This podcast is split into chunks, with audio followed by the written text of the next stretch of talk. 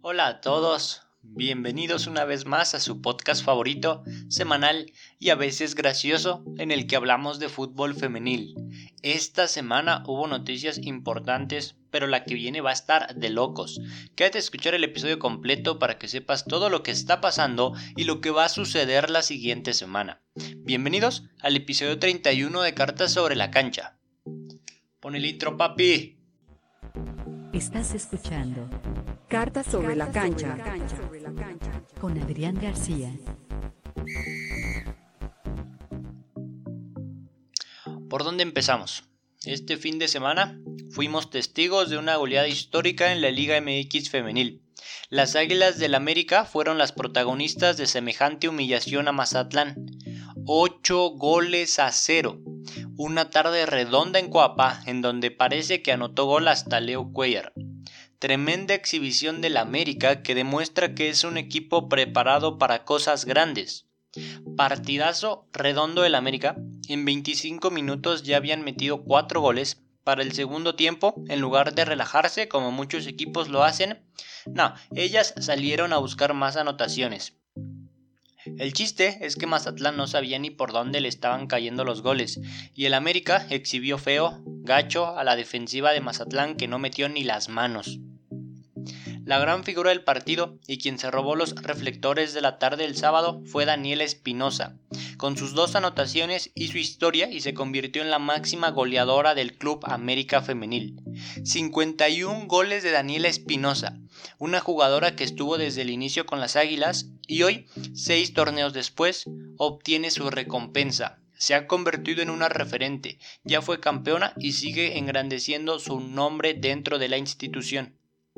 La 10 americanista entró al selecto grupo de delanteras que han superado la barrera de los 50 goles. Katy Martínez, Desiree Monsiváis, Lucero Cuevas y Viridiana Salazar le dan la bienvenida. Se dice fácil, pero detrás de esos 51 goles hay mucho esfuerzo, mucha dedicación y mucho talento. Sobre todo esto último, mucho talento. Felicidades Daniel Espinosa porque has hecho historia.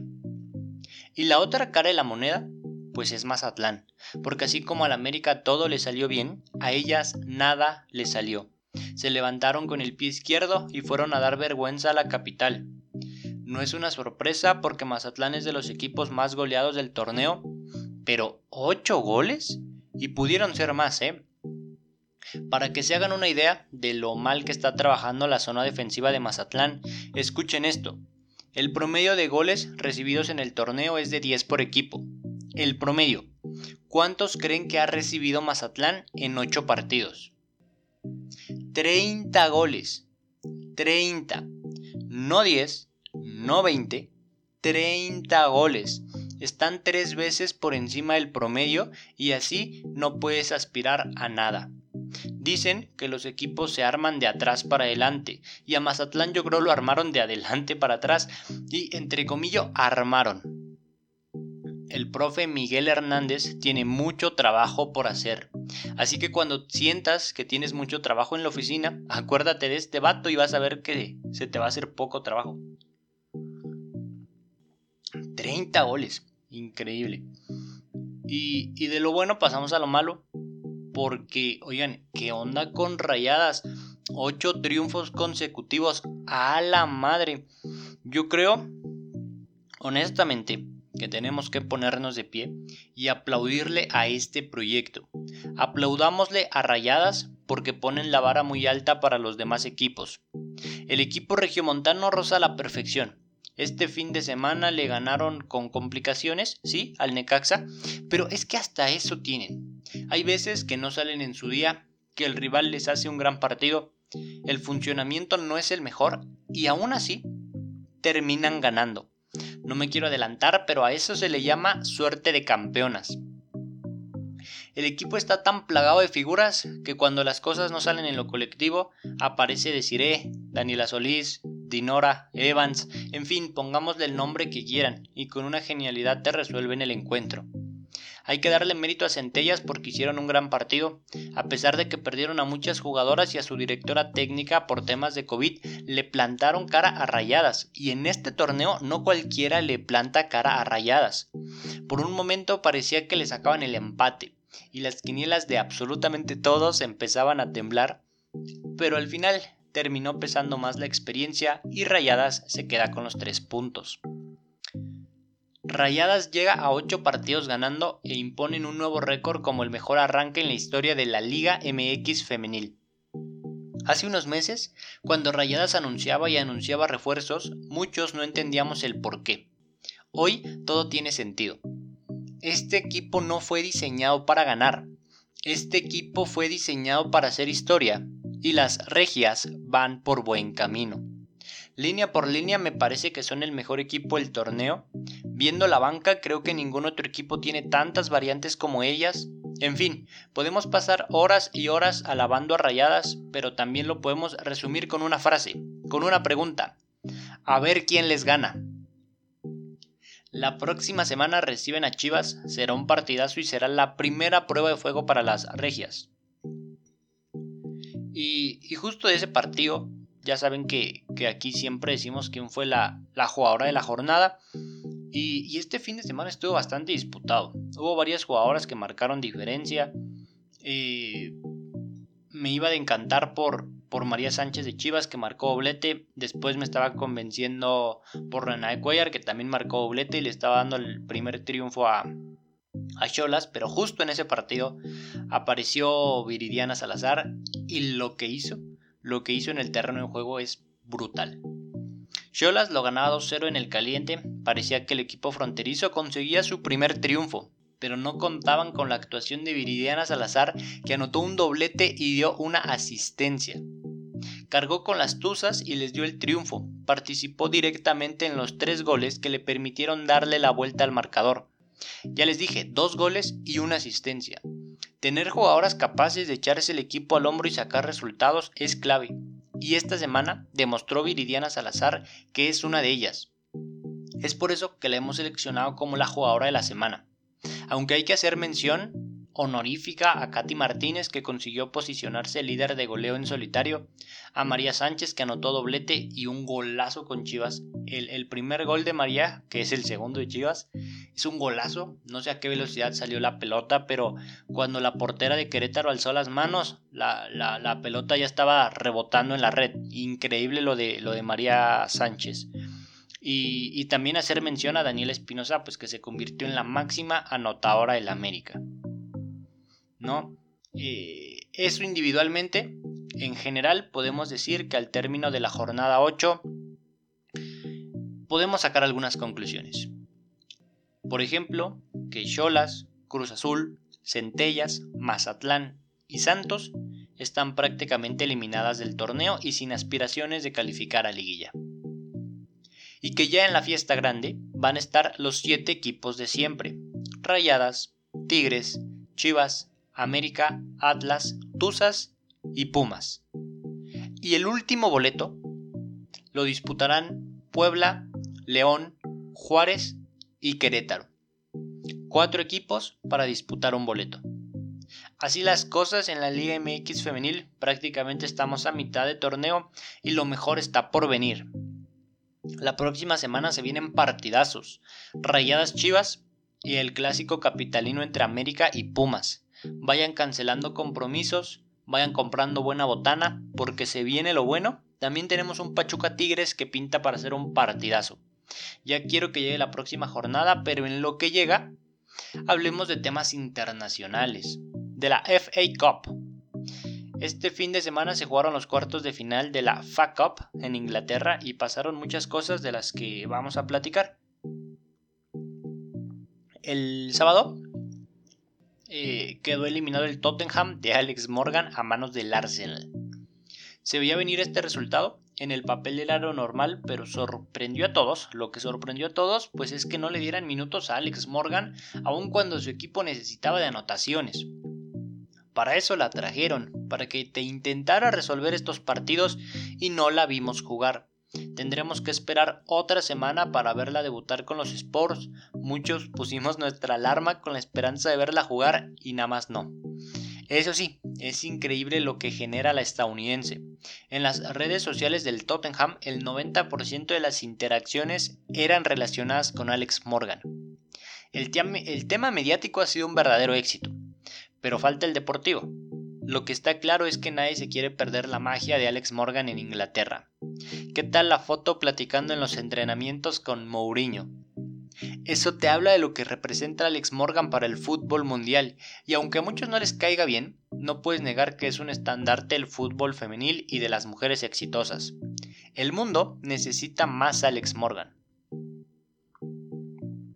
Y en otro partido, también allá en Inglaterra, la sorpresa del mes.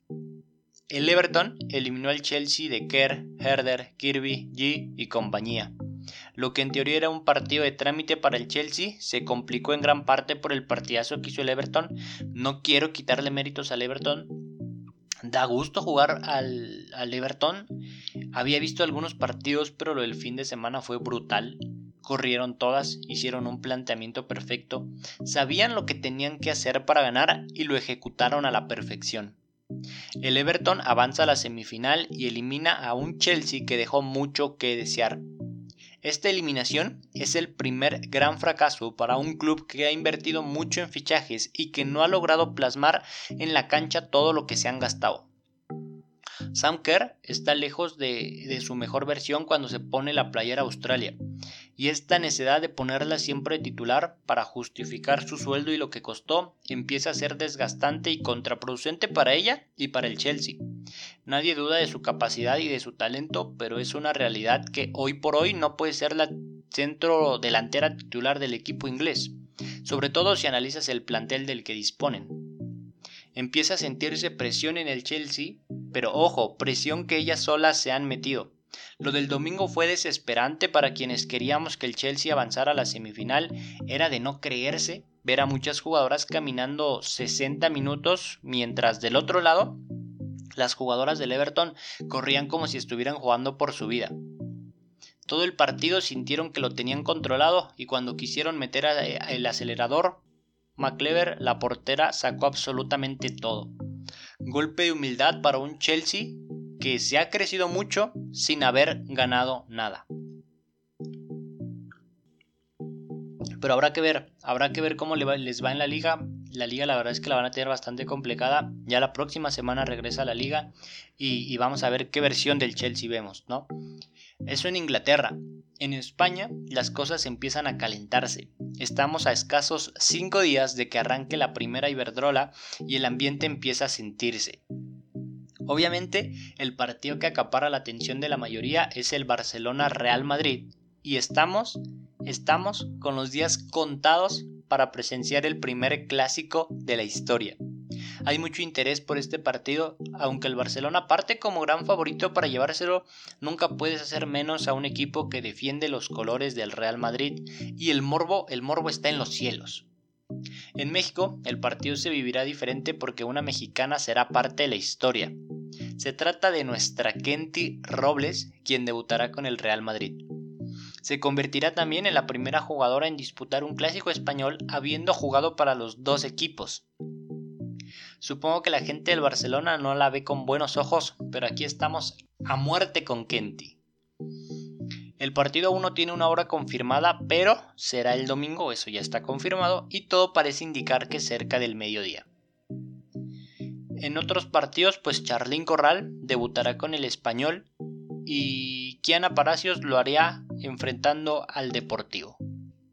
En lo personal estoy muy emocionado, me gusta la idea de tener partidos en todas las ligas del, mundo, me van, a me van a hacer falta ojos para no perderme de nada.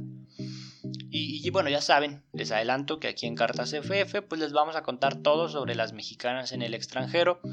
Eh, les podemos adelantar, bueno, pues que Rubí Soto ya está en España para empezar a entrenar eh, con el Villarreal en la segunda división. Cecilia Santiago sigue entrenando con el PSB y Estefanía Fuentes regresó apenas esta semana a los entrenamientos con el Sassuolo en Italia. Eso en las mexicanas por, por Europa. Pero, pero antes de disfrutar de este fin de semana, a disfrutar del primer clásico español de la historia, ¿ustedes se han preguntado por qué el Real Madrid no tenía equipo femenil? Vean, les cuento la historia. En 2016 se crea la primera Iberdrola. Antes, la liga en España se llamaba Primera División Femenina. En 2016, la compañía de electricidad empieza a patrocinar el fútbol femenil y es en ese momento cuando toma mucha relevancia, cuando los equipos deciden invertir, crear su equipo y, empezar a revolucionar esto. En 2016. ¿Y, ¿Y, eso qué tiene que ver con el Real Madrid? Ahí les va.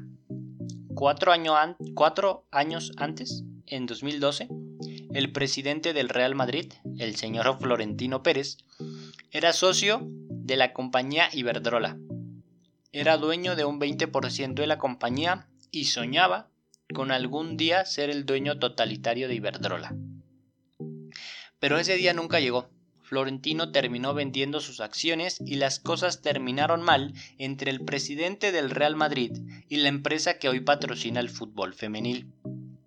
Entendiendo eso, en 2016, cuando Iberdrola decide invertir en el fútbol femenil, fue una gran noticia para todos, menos para alguien. Adivinen para quién. Exacto, para Florentino Pérez, quien no tenía o no quería tener nada que ver con la gente con la que tuvo negocios y las cosas no salieron bien. Es como si aquí en México algún dueño tuviera problemas con BBVA y no quisieran que sus equipos participaran en una liga que se llama BBVA. Y si a eso le sumamos que en ese entonces en España el fútbol femenil no generaba lo que genera hoy, era obvio que un hombre de negocios como Florentino Pérez no quisiera invertir en ese momento pues no era rentable.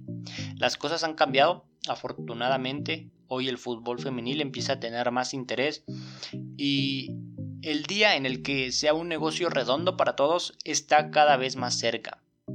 Es por eso y por una presión social que también ayudó mucho que el Real Madrid compró al tacón y por primera vez participará en la primera Iberdrola.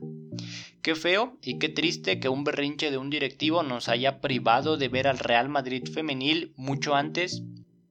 Pero como bien dicen, no hay fecha que no llegue ni plazo que no se cumpla. Hoy el Real Madrid tiene los ojos del mundo viendo qué sucederá con su equipo femenil. Y, y eso solo lo genera el Real Madrid. Es algo similar a lo que sucede con Alex Morgan, lo que les decía hace rato. Podrá no caerte bien el Real Madrid, pero no puedes negar todo lo que representa. Y tenerla en la primera Iberdrola siempre será positivo y es lo mejor que le pudo haber pasado al fútbol femenil, no solo de España, sino del mundo. Del mundo, carajo. Y, y ya para terminar, y que nos podamos ir en paz, hay algo que tengo que sacar del fondo de mi corazón porque si no lo saco no voy a poder dormir. No quiero hacer mucho énfasis en esto porque es un tema al que le estamos preparando un episodio completo, porque creemos que es un tema muy complejo. Así que solo quiero hacer un pequeño comentario con respecto a las transmisiones de televisión. y ya saben por dónde voy. Los que vimos el Juárez Toluca que transmitió tu DN hoy por la mañana me entienden a la perfección. Primero que nada, no quiero opacar el, el, partido porque fue un lindo partido. Juárez hizo bien las cosas y Toluca intentó con individualidades y al final casi sacan el resultado. Insisto, eso es lo importante, el gran partido que hubo, pero la calidad de narración no estuvo a la altura. Lo de ayer fue lamentable. Se habló absolutamente de todo en la transmisión menos de fútbol femenil. La misma historia de siempre. No quiero decir nombres ni juzgar a alguien en específico para que no crean que es algo en contra de alguien, pero pero no es así. Lo único que voy a decir pues es que el aficionado al fútbol femenil, el verdadero aficionado, está harto de este tipo de transmisiones. Queremos que se hable de fútbol femenil como si fuera algo normal porque ¿qué creen? Es algo normal. Si no son capaces de hacerlo, tendrán que asumir las críticas del aficionado que exige calidad. Entiendan que no estamos en contra de nadie. Por ser quien sea, estamos en contra de lo que se dice. ¿Y cómo lo dicen? Hagan narraciones de calidad, hagan periodismo de calidad. Les juro que si lo hacen, los primeros en reconocerlo seremos nosotros, los verdaderos aficionados al fútbol femenil. Pero bueno, con esto nos despedimos. Insisto, pronto le vamos a dedicar un programa específico a este tema porque es un tema muy complejo que involucra muchas partes y, queremos analizar más a fondo lo que está sucediendo y queremos que ustedes también entiendan todo, ¿no? Entiendan mm, todas las partes y, ya, ya les prometo que, que estamos trabajando en un episodio específicamente de eso. Y, bueno, con esto nos despedimos. Quiero, quiero darles eh, las gracias por haber escuchado este podcast.